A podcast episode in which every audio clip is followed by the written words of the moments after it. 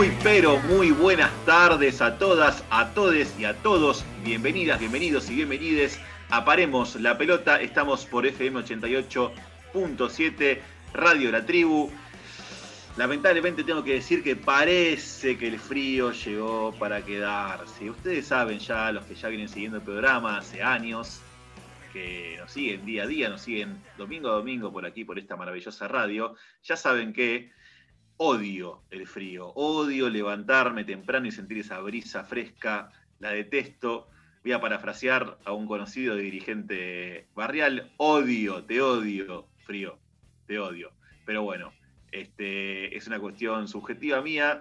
Yo igual quiero a la gente que, quiere el frío, no voy a empezar a, sectorizar mi vida de acuerdo a quien esté a favor o en contra mío. Así que, sin más, voy a saludar a mi amiga, la señorita Rocío Badesi. ¿Cómo le va, Rob?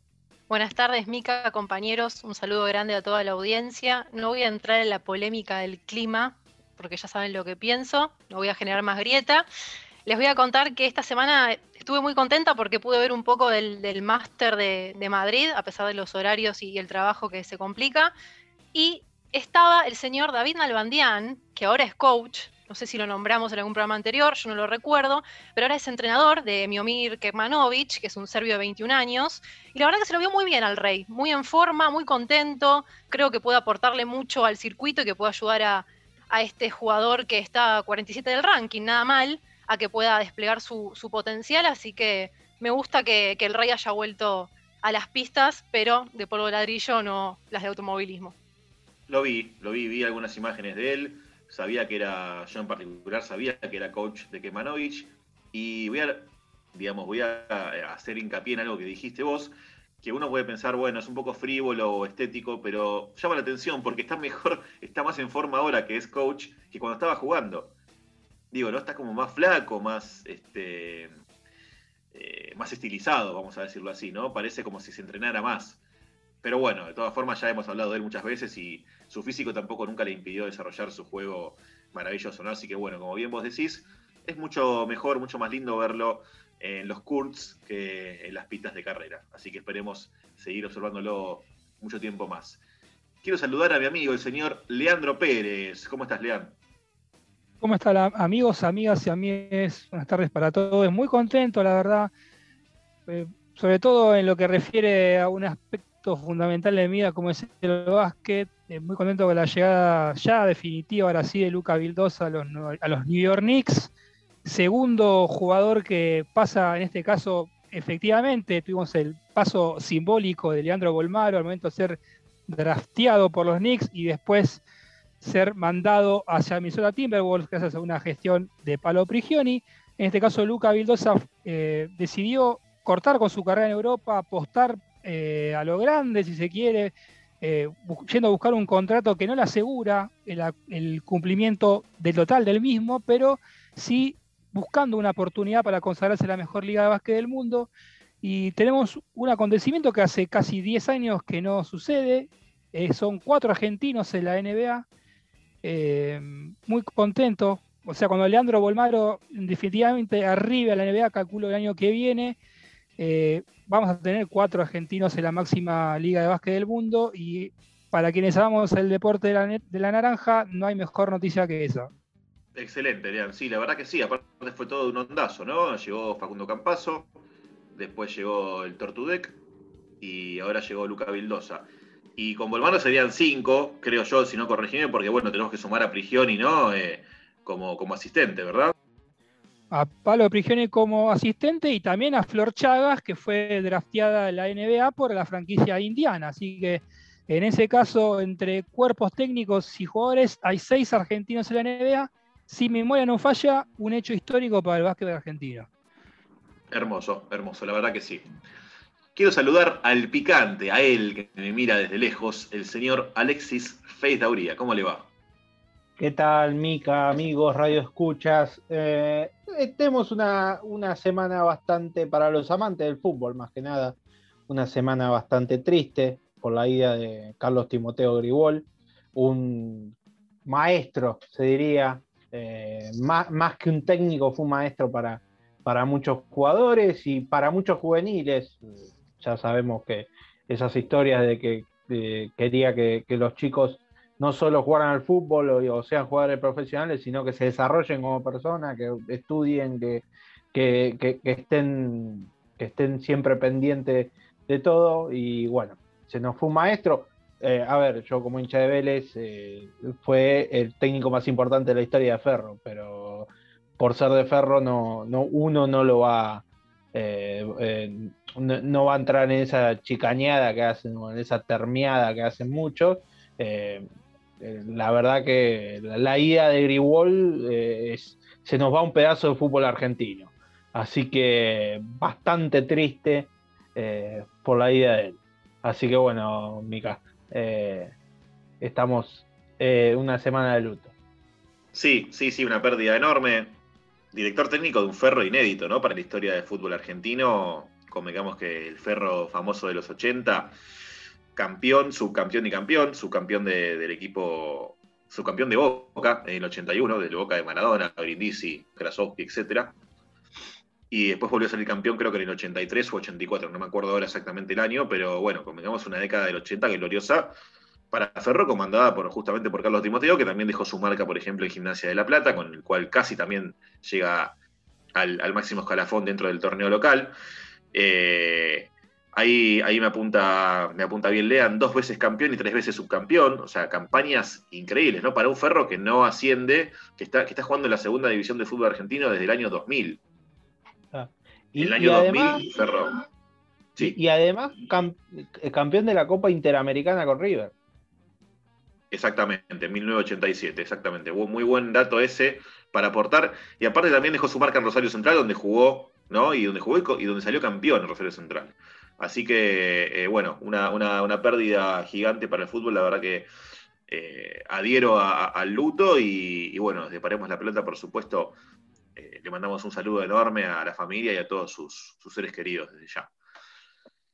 Rápidamente quiero saludar a mi amigo, al investigador, al señor Ignacio Solano, nuestro research man. ¿Cómo le va? ¿Qué tal, Mica? ¿Qué tal, amigos, amigas, eh, compañeros? Un abrazo a todos los que escuchan semana a semana. Sí, quiero comparto con Ale lo que dijo de Grigol. Creo que es una persona, un técnico que trasciende banderas, eh, hinchadas. Pasó, me, pasó algo similar con lo que lamentablemente pasó cuando se falleció Alejandro Sabela, eh, gente de estudiantes, gente de gimnasia, hermanados por el sentimiento hacia una persona muy querida en el ámbito del fútbol. Y voy a quedar con lo que fue esta semana de la Champions. La verdad que un poco se consolida lo que ha sido en los últimos años, la hegemonía de los clubes de la Premier League. Tuvimos en el 2019 final inglesa, Liverpool-Tottenham, y en la Europa League eh, Chelsea y Arsenal. Este año repite la final inglesa, Manchester City con Chelsea se quedó en las puertas del Arsenal, pero el Manchester accedió. Así que bueno, para mí la mejor liga del mundo vuelve a demostrar eh, en el plano internacional también porque, porque lo es. Sí, aparte recordemos Inglaterra semifinalista del último mundial, ¿no? Después de 28 años, si no me dan malas cuentas, la última vez había sido en Italia en 1990 y volvió a llegar a una semifinal de, mundial en el 2018. O sea, no solamente tenía la mejor liga del mundo, sino que también como selección evidentemente pudo encontrar eh, en, esa, en esa dinámica tan positiva una base estable, ¿no? Por lo menos en el último mundial. Vamos a ver si esto se repite en los mundiales que, están por venir. Respecto a lo de Gribol, bueno, una persona, ¿no? Como decía Ale en su momento, una persona que trascendió camisetas a tal punto que estaba leyendo durante la semana que en un momento Palermo le hace un gol con la camiseta de Boca, jugando para Boca contra Gimnasia, le hace un gol al último minuto a Gimnasia en el 97. Palermo lo grita desaforado y, de repente como ve que estaba al lado de Gribol, va y le pide perdón y le dice con usted no, no fue maestro y Gribol acepta las disculpas, ¿no? Estamos hablando de una, figura que, condensa eh, lo mejor, ¿no? Lo mejor por lo menos eh, la voz de sus colegas, de sus, de, sus dirigidos, etcétera. Ese fue el día, si no, recuerdo mal, el día que Paloma hace el gol en el bosque y tenía los botines Puma color rojo y blanco los colores de estudiantes y se lo besa enfrente del banco suplente de gimnasia. Por eso es el pedido de, pedido disculpas hacia Timoteo, que también demuestra lo, gigante que era la, figura mítica de Carlos Timoteo Gribol para el fútbol argentino. Seguro, seguro, exactamente. El que no sé si eh, quedó tan bien o quedó tan recordado en la historia, por lo menos no por cómo jugó, eso seguro que sí, sino por las cosas que dijo, Bueno, mejor no les digo más nada, lo dejo a mi amigo Alexis. Grandes pensadores del fútbol, creadores de vaticinios inapelables, oráculos de la redonda, todo eso y no tanto. Falsos, profetas.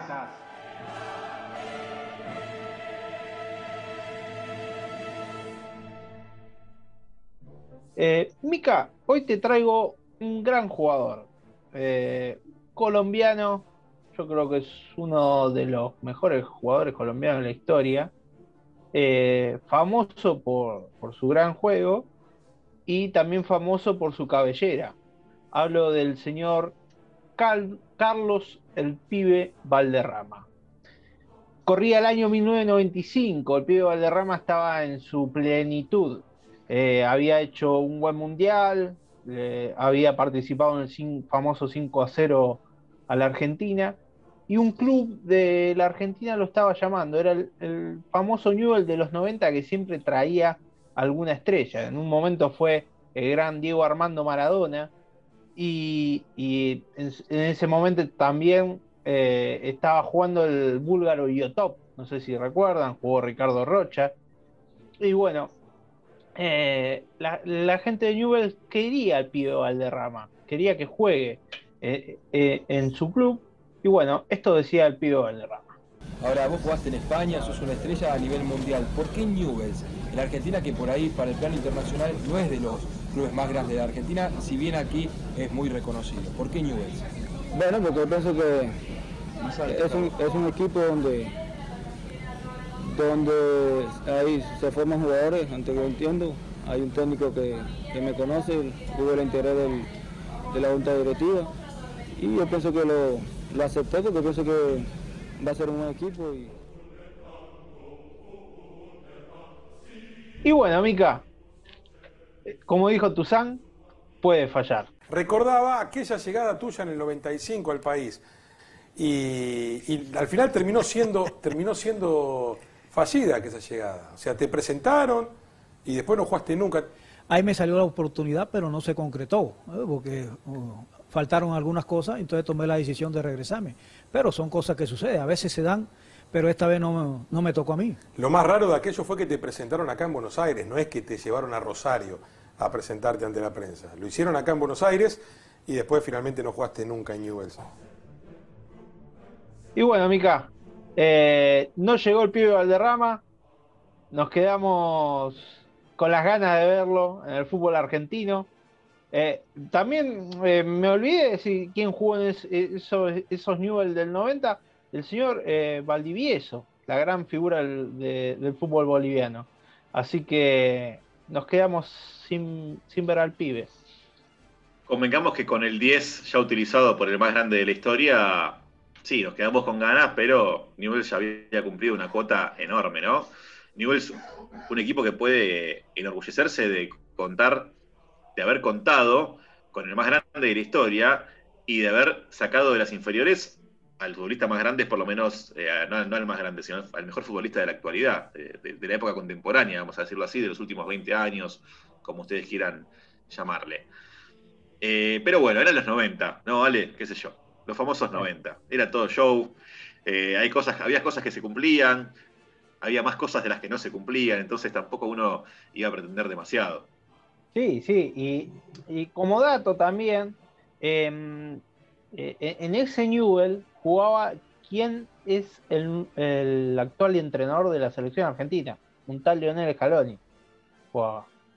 Jugaba Leonel Scaloni, eh, jugaba Aldo Pedro Ducher, eh, Fabricio Fuentes recién empezaba, un tal Diego Crosa, un ex Boca, Iván Gabrich, y como había dicho, el búlgaro Yotop, que no cobraba dos pesos, era un jugador de selección, imagínense lo que cobró, y, igual que Ricardo Rocha, eh, también un jugador que jugó el Mundial 90, por ejemplo.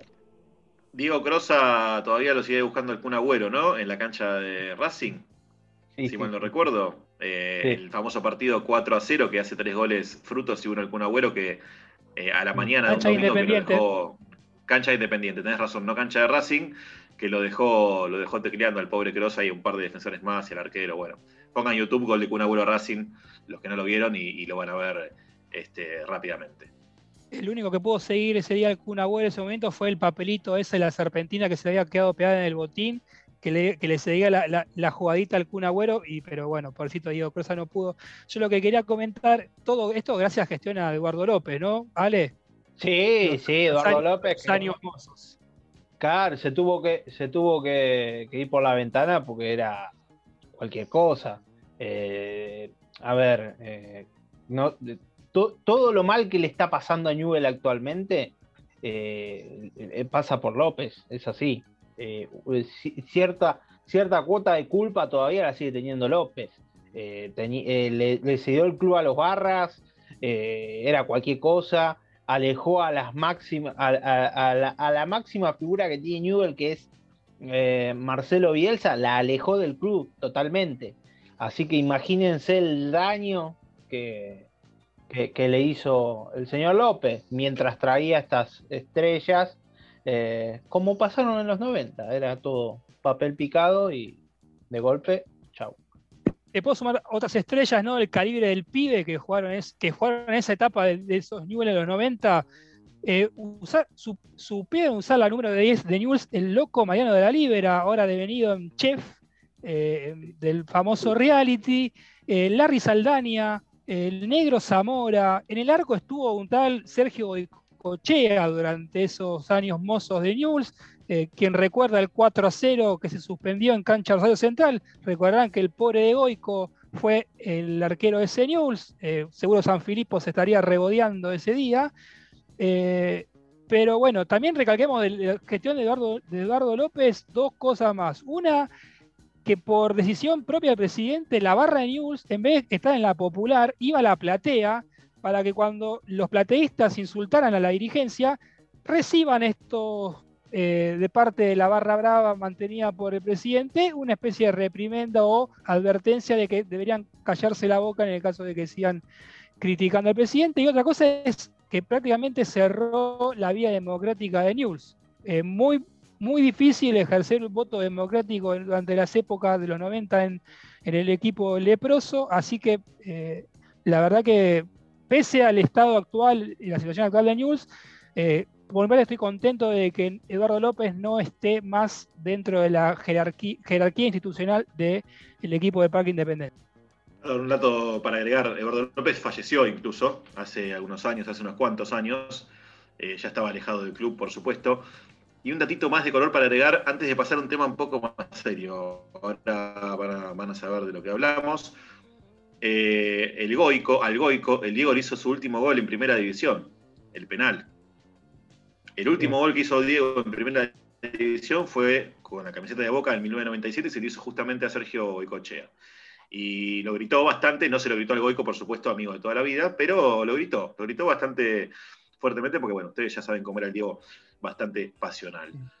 La elección de Valderrama para este falso profeta no fue azarosa, porque más allá de la sección, que es graciosa, que, nos gusta, digamos, este, hacer más que nada para destacar eh, estas cuestiones, ¿no? estas lenguas largas que existen en, el deporte, estos, estas profecías que nunca llegan a cumplirse. Eh, queremos justamente hablar de Colombia, no por algo gracioso, ni divertido, ni muchísimo menos, sino porque hay un cerco mediático tremendo con lo que está pasando, hay una crisis social terrible, están matando gente en la calle, están asesinando a la gente, las fuerzas de seguridad del gobierno colombiano, del gobierno narco narco, neoliberal, no sé, pónganle el adjetivo y la característica que quieran al gobierno de, Duque, de, Iván Duque. Eh, el gobierno está matando a la gente, hay un cerco mediático tremendo, apenas algunos medios hegemónicos casi ninguno, y apenas después algunos medios eh, pueden llegar a contactar con gente y a, llegar a relatar de primera mano, en primera persona, lo que, lo que está sucediendo en Colombia. Entonces, no queríamos dejar de, este, justamente eh, sacarlo a la luz, ¿no? De, hablar de este tema, porque es terrible lo que está sucediendo. Quería aclarar, eh, eh, por suerte los futbolistas colombianos, ex futbolistas como Reneguita y, actuales futbolistas como Rafael Santo Borré, Falcao, James Rodríguez y Juan Quintero, se expresaron a favor del pueblo colombiano.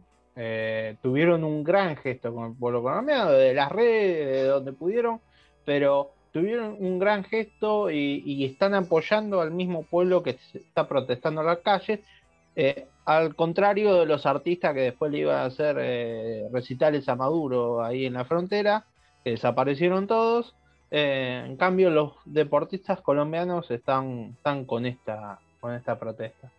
Perfecto, es algo muy, muy valorable, sinceramente, porque son gente que vive, bueno, en, otra, en otro mundo, ¿no? En, el mundo de la elite, en el mundo del cual criticamos siempre, pero está bueno que, no se olviden de, su pueblo. Así que yo creo que hoy, por lo menos hoy, en, estos momentos, toda Latinoamérica tiene que clamar por el grito eh, de, ser Colombia, de que todos somos Colombia, no más que nada por lo que están viviendo, y que se acabe de una buena vez eh, los asesinatos y sobre todo la represión.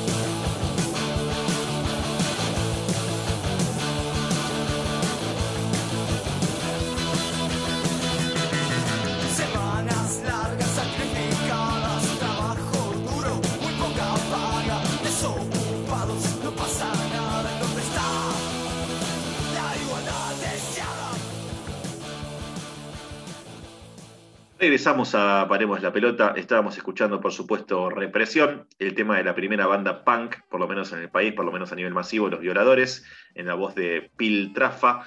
Queremos dejarles nuestras redes para que ustedes se comuniquen con nosotros, nos hablen, nos sugieran, nos propongan. Como siempre digo, lo que ustedes quieran. Las redes son las siguientes. Ro. Nos pueden escribir a través de Twitter, somos Paremos P, si no en Facebook, Paremos la Pelota OK, y también estamos en Instagram, Paremos bien bajo la pelota, por supuesto en Spotify para escuchar todos nuestros programas también estamos ahí, y nos encuentran con el nombre del programa Paremos la Pelota. Espectacular. Y hoy nos vamos a unir a una ronda infernal.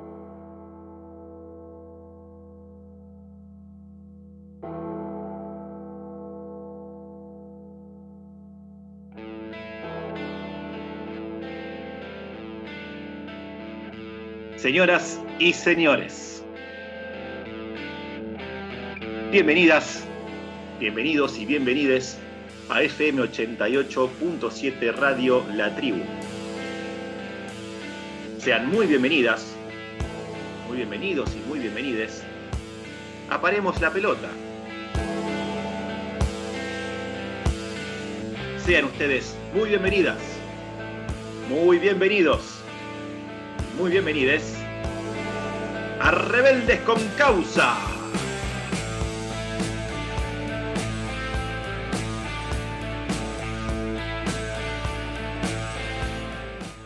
Bueno, Lean, ¿de quién nos vas a hablar hoy? Hoy vamos a viajar, creo que no sé por qué, por qué número de vez a Estados Unidos. Y vamos a contar la historia de un deporte raro, es un deporte hasta, mil, hasta Centennial, podría decir. Eh, deporte no muy consumido en, nuestro país, desgraciadamente. Eh, creo que sufre cierto estigma como todo deporte de contacto. Y como todo deporte de contacto, eh, fueron en un momento terreno exclusivo de los hombres, por lo menos de que estos, estos deportes de contacto comenzaban a practicarse. Pero por suerte para todos nosotros, los tiempos y sobre todo los patrones culturales mutan y se transforman. Por eso hoy le vamos a contar la historia de la primera judoka estadounidense que fue ganadora de la medalla olímpica y que además se transformó en un paradigma en uno de los deportes más controversiales, se podría decir, de las últimas décadas, como lo es el MMA o las artes marciales mixtas. Nuestra protagonista de hoy es Ronda Rousey. Ronda Jean Rousey nació el 1 de febrero de 1987 en Riverside, California. Es hija de Anne María de Mars, una americana de descendencia venezolana que también posee un récord similar a la de su hija, ya que fue la primera judoka estadounidense en ganar una medalla en un campeonato mundial de judo, y también hija de Ron Rusi, que se suicidó cuando Ronda tenía apenas 8 años tras un accidente que lo había dejado parapléjico. Como la mamá de Ronda practicaba profesionalmente judo, Ronda, por osmosis, comenzó a practicarlo también a los 11 años siendo entrenada por su madre, y lo que fue también su primer contacto con las artes marciales mixtas. La dedicación y la ansia de repetir lo conseguido por su madre hicieron que Ronda, o hicieron de Ronda, mejor dicho, una de las mejores judokas de su generación. Su arduo trabajo le valieron los resultados. Cuando apenas tenía 17 años, logró la clasificación para disputar los Juegos Olímpicos de Atenas 2004, convirtiéndose así en la atleta más joven en disputar esta competencia en los Juegos Olímpicos. A pesar o pese a perder en primera ronda, ese año se convirtió en uno de los mejores de su carrera porque fue cuando pudo ganar su primer campeonato juvenil de judo que se disputó en Budapest. Ser campeona mundial juvenil le valió, consolidarse como una de las mejores judocas del mundo, hecho que revalidó después de ganar la medalla de plata en el Mundial Juvenil de Santo Domingo y la misma presea, o sea, la misma medalla de plata, esta vez en el Mundial de Mayores que se disputó en Brasil en 2007. Así se posicionaba como una de las posibles candidatas a obtener una medalla olímpica en los Juegos Olímpicos que se iban a disputar en Beijing al año siguiente, objetivo que consiguió al obtener una de las dos medallas de bronce que la convirtieron en la primera estadounidense en ganar una medalla olímpica en judo femenino desde sus inicios como deporte olímpico en 1992. Bueno, amigues, amigas y amigos, si quieren saber qué hace de Ronda Rousey nuestras rebeldes con causa de hoy. Después del corte les comentamos un poco más.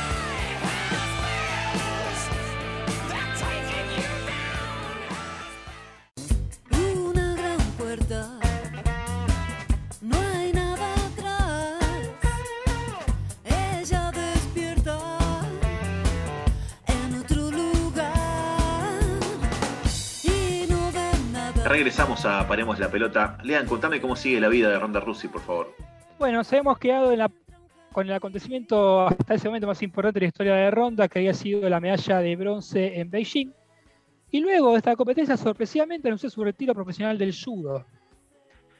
Una vez anunciado su retiro, era una eh, de las mejores judokas del mundo en ese momento, pero eso no evitó que una vez retirada padeciera las consecuencias que experimentan todos los mortales que no tienen o que no tienen una carrera deportiva de éxito, podríamos decir de determinada manera.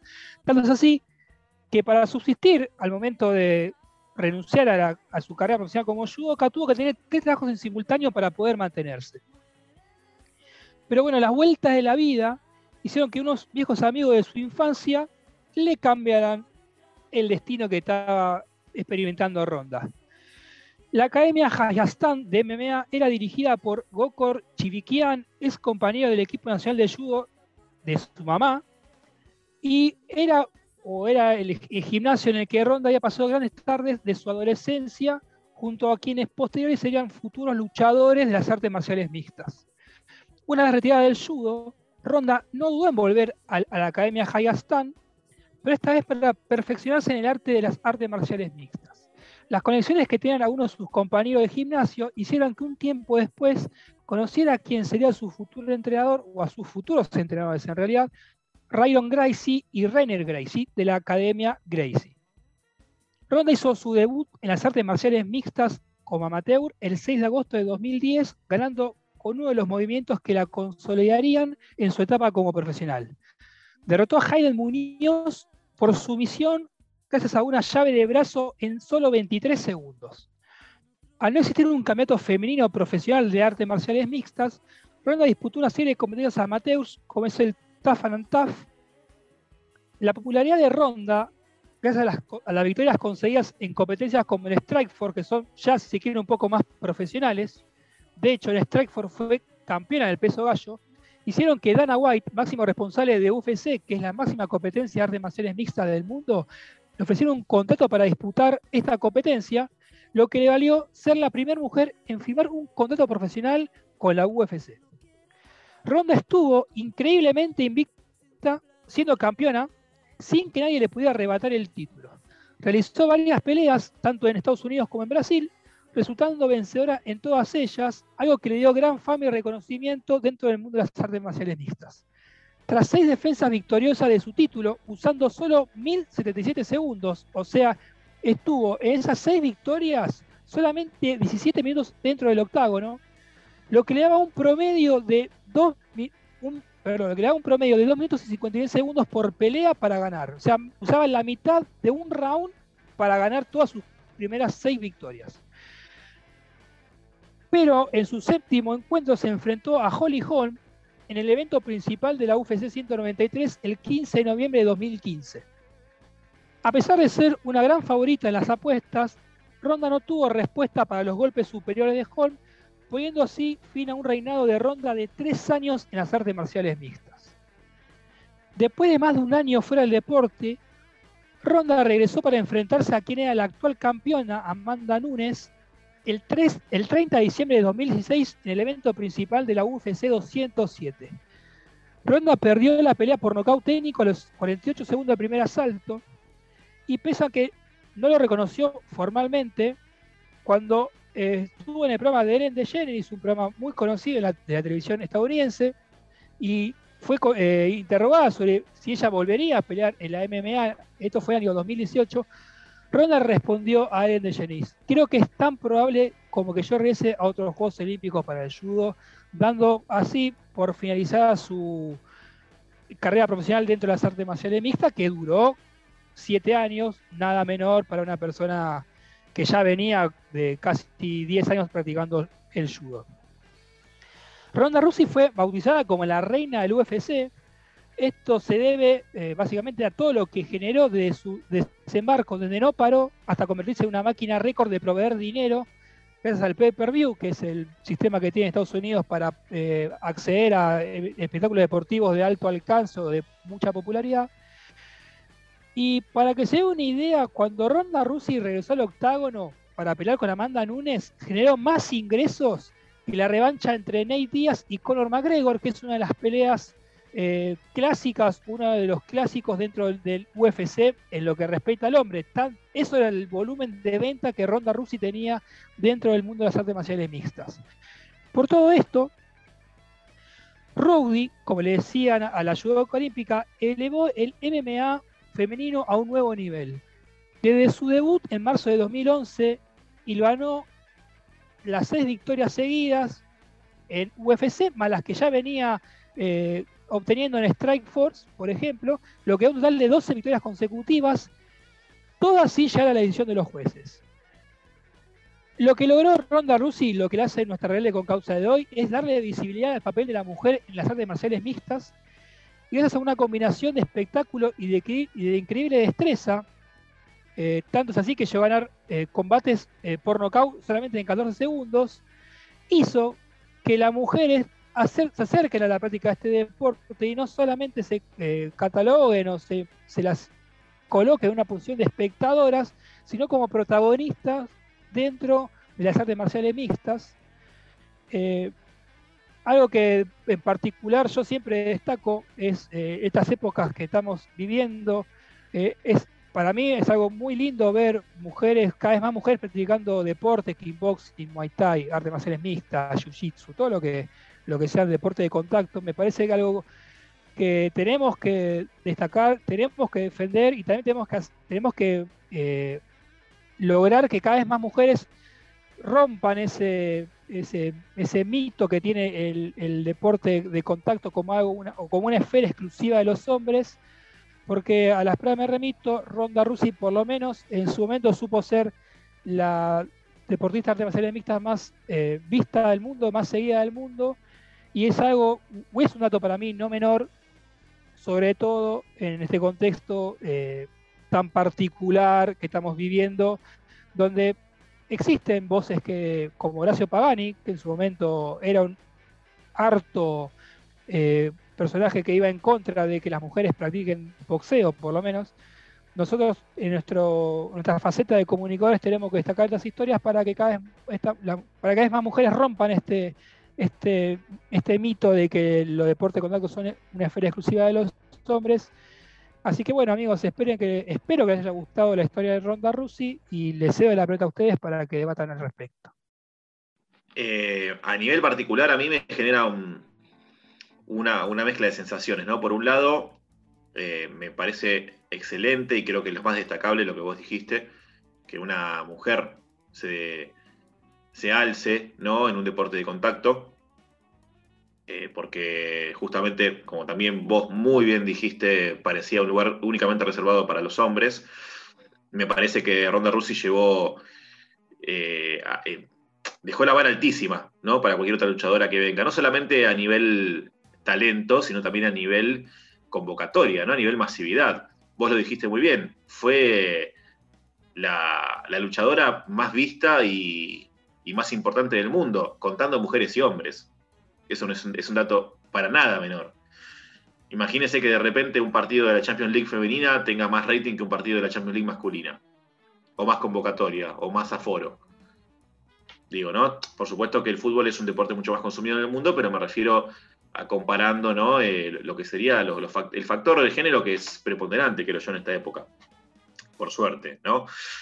Pero por otro lado también tiene mucho que ver con el show, ¿no? Y con la plata, ¿no? Y con, este, los canales y las empresas que están metidas en el medio para, foguear, para publicitar eh, este tipo de eventos, ¿no? Convengamos que lo que es la MMA, la UFC, la UFC, son eventos muy ligados a, al, este, al carnaval mediático, vamos a decirlo así. Es un poco fuerte decir carnaval, pero digo, eh, son, son eh, eventos ligados a los derechos televisivos, eh, a, esos maratones de, cuatro, cinco, seis luchas seguidas, un montón de gente, toda la parafernalia.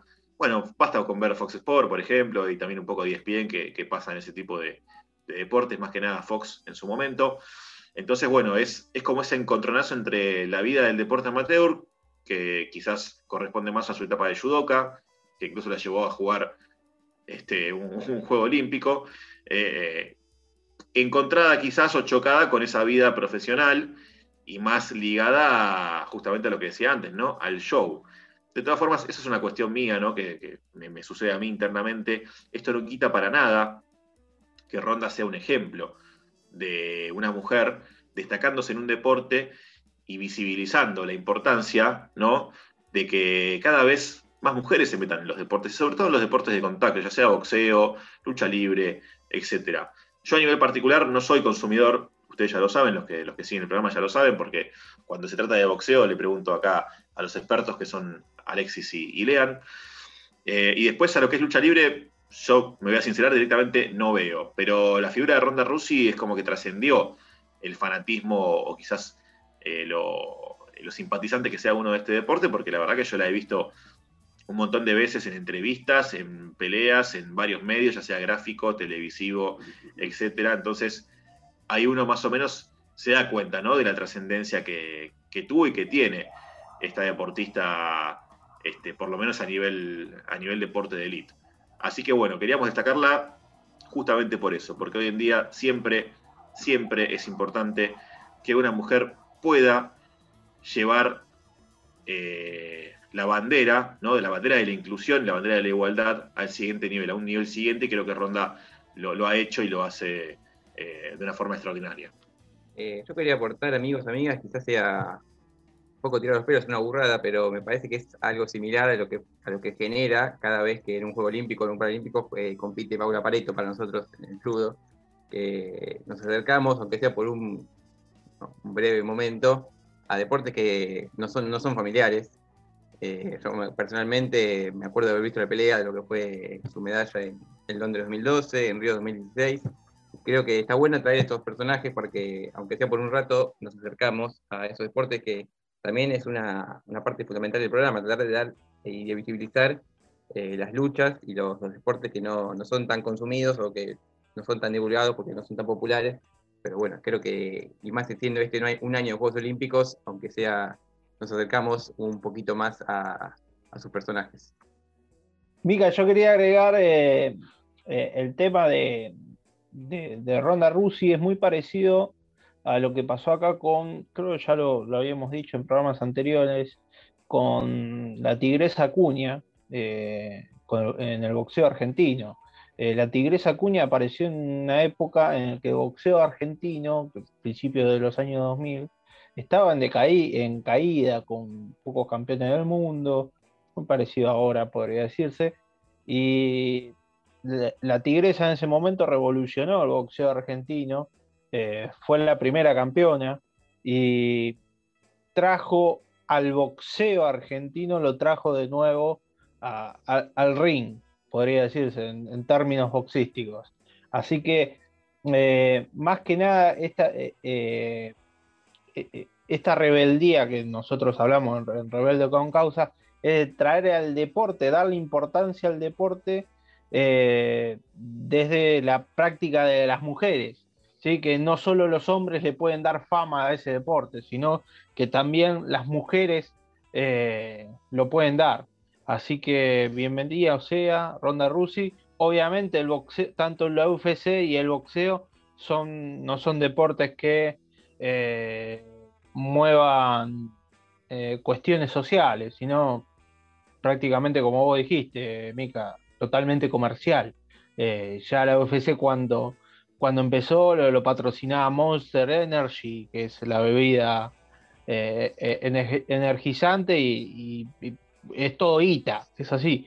Pero por lo menos por, por promover ese deporte e, es importante que lo haya promovido una mujer. Siempre me pregunto qué es lo que genera el desprecio hacia el deporte de contacto practicado por mujeres y creo que hay un fuerte componente que es el tema físico. Lo digo porque me tocó crecer con, un padre que es bastante fanático del boxeo y siempre mm, estaba como este comentario de fondo de, no, pero las mujeres, viste, si le pegan en el pecho, esa es como la frase que, siempre me, resuena en la cabeza, y como si el cuerpo fuera un impedimento para nosotras a la hora de jugar ciertos deportes. También ha pasado con el fútbol, en épocas pasadas, ¿no? Como fuerte abajo, la patada, ¿no? Como no, el cuerpo femenino y delicado, la agresión. Hay varias, varias aristas para, para sacar de, de ahí. Pero yo digo acá, ¿no se piensa en qué siente la deportista cuando lo practica? ¿De dónde nace su pasión? ¿Por qué eligió esa práctica? Y hace unas semanas escuché una entrevista que le hizo Alejandro Fantino a Alejandra Locomotor Oliveras, y tendrían que haber oído la pasión con la que ella describía el boxeo, y que era su vida, y que era su cable a tierra, y las ganas con que transmitía ese sentimiento, y ella es ahora coach, entrenadora, la verdad que ahí te das cuenta que no tiene nada que ver ni el físico, ni el género. Creo que si hay un deporte que te hace feliz y sos buena para eso, adelante. Y habría que terminar de derribar esos estigmas de que un cuerpo está capacitado para determinado deporte y otro cuerpo está inhabilitado. Eh, quiero sumar algo que muy pertinentemente Ro acaba de mencionar, que es el tema de la feminidad y los deportes de contacto. Eh, Ronda Rusi en una serie de entrevistas mencionaba que en su adolescencia, mientras practicaba judo, era calificada como una especie de, de, marimacho, se decía hace muchos años, un término que totalmente desprecio, pero según los estándares sociales, su eh, fisonomía no era la de la mujer eh, hegemónica, si se quiere, porque tenía oreja de coliflor, tenía tinia, todas consecuencias de, de practicar judo. Y cuando decide empezar a practicar MMA, ella practicaba con hombres, porque era la única que practicaba MMA en ese momento, en ese gimnasio puntualmente, y habían dos compañeros que sabían del potencial que tenía Ronda, pero que le recomendaban que ella no practicara MMA porque se le podía desfigurar la cara bonita que tenía Ronda Rusi.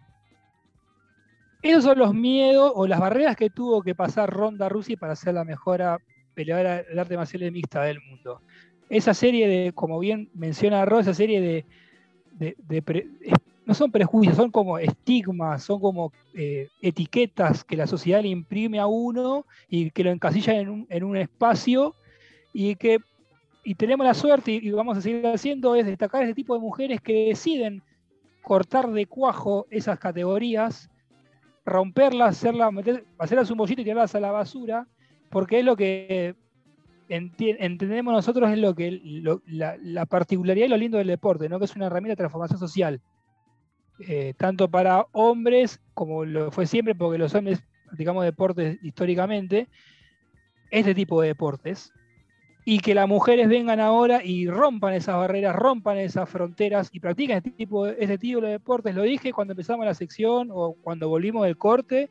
Eh, en lo particular, yo cada vez cuando voy a entrenar, cuando iba a entrenar al gimnasio, porque bueno, con la cuarentena no se pudo entrenar más, pero no hay nada más bueno que practicar con una mujer. La mujer te sube la bala siempre porque lo deja todo. El hombre, por lo menos en el deporte de contacto, estoy hablando, yo tengo una experiencia hiper personal, eh, quien tuvo la suerte de aguantar con una mujer que sabe, eh, te hace mejorar muchísimo el nivel, porque eh, siempre lo da todo, siempre lo da todo. Ronda Rusia hacía eso, lo daba todo y supo ser la, mejor peleadora de arte marcial vista del mundo, tanto en hombres como en mujeres. Buenísimo, León, buenísima la experiencia que contás, de primera mano. Y tal cual, tal cual lo que decís, tal cual lo que dice Ro, digo, ¿no? Siempre metiéndose los parámetros de belleza imperante, ¿no? Los parámetros de belleza hegemónica, eh, más allá de la pasión. Yo vi un fragmento de esa entrevista que, Ro menciona. Eh, más, que, más que nada, lo del deporte sí, pero más que nada hablaba sobre la vida también, de una filosofía de vida de, Alejandra Locomotora Oliveras que, te llenaba el alma, ¿no? Digo, de, despertarte, de estar a full, de vivir. Y no era la, estupidez con, voz de cheto de, de Serafín Dengra, ¿no? No era el tarado que te dice, ¡eh, Never Pony! Eh". No, era una persona que está apasionada por la vida y por lo que hace. Y sinceramente, pocas cosas más estimulantes que, su discurso he visto, por lo menos a nivel mediático. Quiero aprovechar eh, antes de ir al corte, para recomendar un documental justamente de esta deportista de Ronda, de Ronda Rusi, de nuestra rebelde con causa del día de la fecha. Se llama Through My Father's Eyes, a través de los ojos de mi padre sería. Y bueno, dura una horita cuarenta. Ahora que se vino el frío, que está para encerrarse, para taparse, nada mejor que un buen documental de Netflix para amenizar un poquito la tarde, la noche o la mañana. Depende de cuándo lo quieran ver. Eh, este fue el Rebelde con Causa, hablamos de Ronda, hablamos de Ronda Rusi, una verdadera tigresa.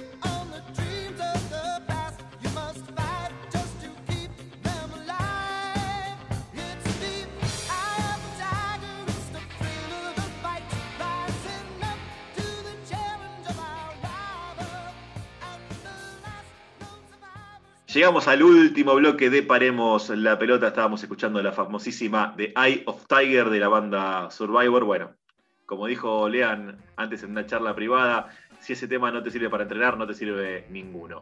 Queremos dejarles nuevamente nuestras redes sociales para que ustedes se comuniquen con nosotros. Las redes son las siguientes. Nachito pueden comunicar eh, a través de nuestra cuenta de Twitter, Paremos P, Paremos en bajo la pelota en Instagram, Paremos la pelota que hay en Facebook y si quieren escuchar las formas anteriores, buscan en Spotify, eh, ponen Paremos la pelota y ahí escuchan todas las emisiones pasadas. Así es, señor. Y bueno, Ro, por favor, contame todas las novedades de esta semana. Voy a arrancar con gimnasia artística, una protesta contra la sexualización. De pequeña no veía los trajes de gimnasia ajustados como un problema, pero cuando empezó mi pubertad comencé a sentirme cada vez más incómoda, afirma la gimnasta alemana Sara Voss, campeona nacional en 2019. La deportista ha captado la atención internacional en los campeonatos europeos de gimnasia artística celebrados en Basilea, donde compitió vistiendo un traje negro y rojo de cuerpo entero que cubría sus brazos y sus piernas hasta los tobillos. El atuendo no va contra las reglas, pero hasta ahora solo había sido utilizado por motivos religiosos. La Asociación Alemana de Gimnasia expresó que todas las atletas alemanas llevarían este traje de cuerpo entero en Basilea para posicionarse contra la sexualización en la gimnasia. Voss afirmó sentirse orgullosa de su decisión y otras compañeras también vistieron este tipo de traje durante la final femenina. El debate sobre el uso de trajes de cuerpo entero cada vez está más presente en el mundo de gimnasia. Gimnastas como la canadiense Ellie Black y la australiana Georgia Godwin aplaudieron la iniciativa de la Federación Alemana y la jamaicana Danusia Francis proclamó que la elección de cubrirse o no la hace sentir empoderada. La Federación Internacional de Gimnasia permite los trajes largos con maillot y según lo explicado por Sara Voss, las gimnastas suelen entrenar con pantalones largos. Voy con esgrima, Argentina clasificada para ir a Japón. La esgrima argentina volverá a decir presente en los Juegos Olímpicos de la mano de Belén Pérez Morís, que se clasificó a Tokio 2020 luego de ganar el preolímpico americano en San José de Costa Rica. La oriunda de San Nicolás se impuso en la final de sable femenino ante la venezolana Alejandra Benítez Romero por 15 a 6 y consiguió el boleto para participar de la cita olímpica que se disputará entre el 23 de julio y el 8 de agosto próximo. Será la tercera participación de Pérez Morís en Juegos Olímpicos, ya que también formó parte de la delegación argentina en Londres 2012 y Río de Janeiro 2016. Los otros argentinos que compitieron fueron Augusto Cervelo, segundo en florete, Isabel Ditela, quinta en espada, Pascual Ditela, segundo en sable masculino, Flavia Mormandi, tercera en florete femenino, y José Félix Domínguez, que fue eliminado en cuartos de final en espada masculina. Para cerrar, me voy con rugby, un discriminador posteo de un ex Puma. La UAR reaccionó a un posteo en Facebook de Andrés Courrech, eh, histórico hooker de los 80, integrante de los Pumas, que protagonizaron verdaderas batallas en la cancha, por ejemplo contra Francia en Ferro, quien surgiera en el CASI dio su opinión del rugby femenino luego de ver partidos del Seis Naciones de Mujeres.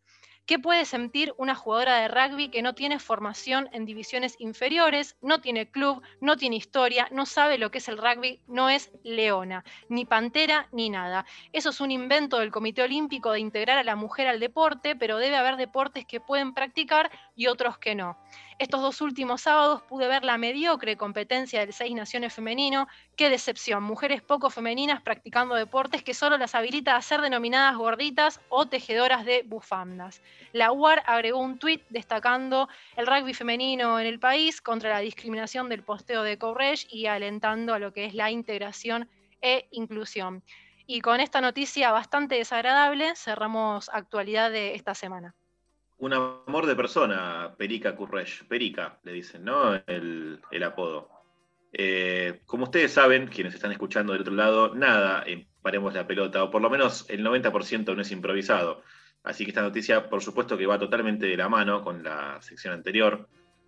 Tenemos todo, ¿no? Tenemos la mujer y el deporte, tenemos los parámetros de belleza imperante, las mujeres poco femeninas.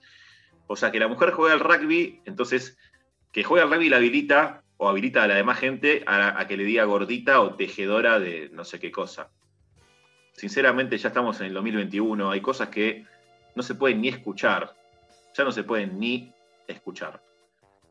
Eh, así que bueno, nos vamos a quedar con las actuaciones de, las chicas que clasificaron a los Juegos Olímpicos. Eh, vamos a quedarnos con lo positivo. Antes de irnos, quiero repetir, eh, no ignoren lo que está pasando en Colombia, por favor. El cerco mediático es enorme, no me molesta ser redundante, es, un cerco mediático, o sea, hay una decisión de las empresas, los medios son empresas, ustedes, o mucha gente la que escucha ya lo sabe y la que no, me imagino que se lo imaginará, para la redundancia, los medios son empresas que tienen intereses y el gobierno de Colombia está formado por gente que en gran parte es dueña de, es dueña de esas empresas que persiguen esos intereses. Entonces, eh, hay una cuestión de clase, una cuestión de ideología, hay una cuestión social, política, económica, una reforma tributaria que quiso imponer el gobierno colombiano, donde básicamente los más pobres pagan más impuestos y los más ricos pagan menos impuestos. Obviamente después hay un montón de, este, detalles que necesitaríamos un programa entero quizás para abordarlos, pero básicamente esa es la esencia de la reforma. Esto despertó una ira social, esto no, y, años y años de, represión, de asesinatos eh, y, de, manejos absurdos y oscurísimos eh, de los diferentes gobiernos que fueron sucediendo eh, en el país del norte de Sudamérica. Entonces, no se olviden ni ignoren, más que se olviden. No se olviden, no porque no se van a olvidar, porque está pasando en el presente. No ignoren lo que está sucediendo en Colombia, por favor. Eh, lo mejor siempre es informarse, hablar con la gente que está ahí, ver los medios alternativos, como para que uno tenga un pantallazo de lo que está sucediendo en nuestro país eh, hermano, ¿no? El país de, de la patria grande. Sin más, esto es Paremos la Pelota. Mi nombre es Mica Rico y ustedes ya lo saben, la pelota a veces hay que pararla, pero siempre siempre sigue rodando. Muy, pero muy buenas tardes.